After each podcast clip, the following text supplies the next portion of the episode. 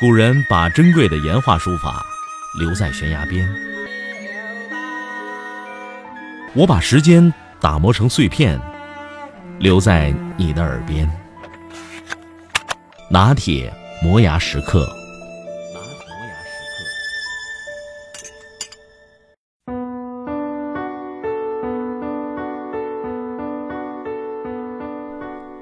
著名学者钱钟书生于诗书世家。聪慧过人，被称为民国第一才子。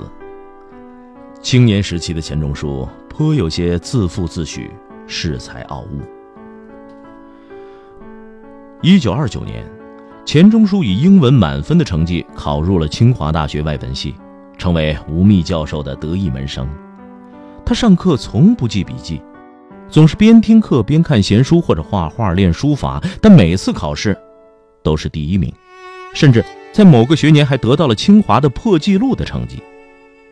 吴宓对这个天才弟子青睐有加，常常在上完课以后认真地问钱钟书的意见，钱钟书总是先扬后抑，不屑一顾。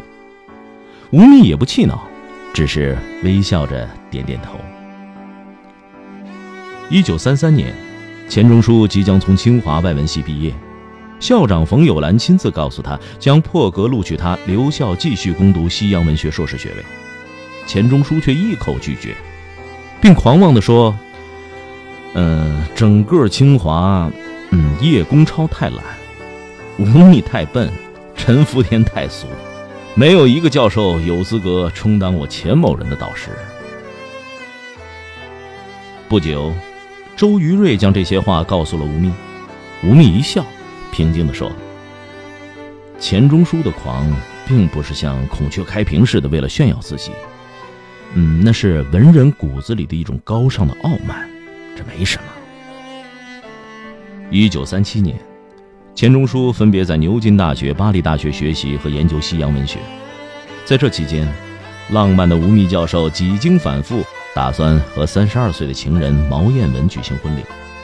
消息传出，钱钟书特别撰文一篇，发表在国内某知名大报上，刻薄地调侃恩师的新娘，说她徐娘半老，风韵犹存，使吴宓的罗曼蒂克爱情成为一时的笑柄。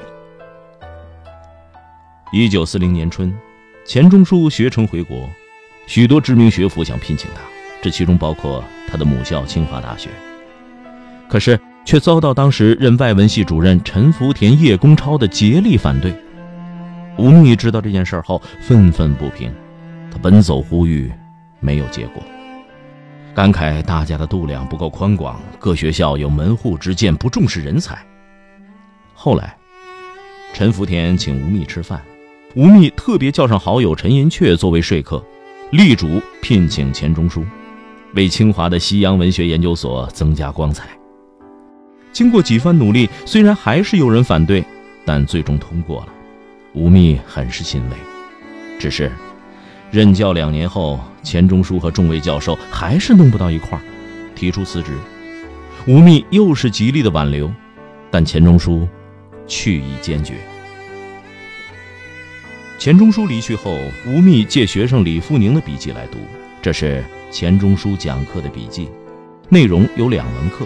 一是当代小说，另外一个是文艺复兴时期的文学。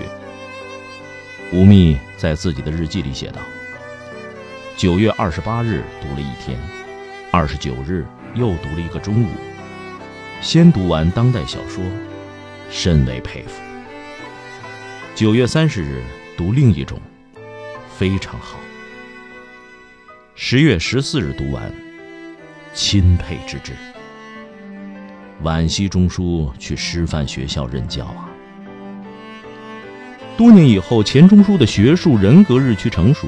一次，他到昆明，特意去西南联大拜访恩师吴宓。吴宓喜上眉梢，毫无芥蒂，拉着得意门生畅谈学问，下棋聊天，游山玩水。钱钟书深感自己的年少轻狂，红着脸，就那篇报上文章向老师赔罪。吴先生愣住了。等他反应过来，大笑着说：“啊，我早已忘了。”一九九三年春天，钱钟书忽然接到吴宓先生女儿的来信，希望他为《吴宓日记》写序，并寄来了书稿。当钱钟书读完恩师的日记以后，感慨不已，立即回信自我检讨，谴责自己：少不解释，又好邪戏，逞才行小惠，内疚于心，无从补过，唯有愧悔。并且郑重地要求把这封自我检讨的信附入《吴宓日记》，公开发表。叶兆言说：“吴宓不是一个豪爽的人，而且没什么幽默感，但他却是大度真诚的君子。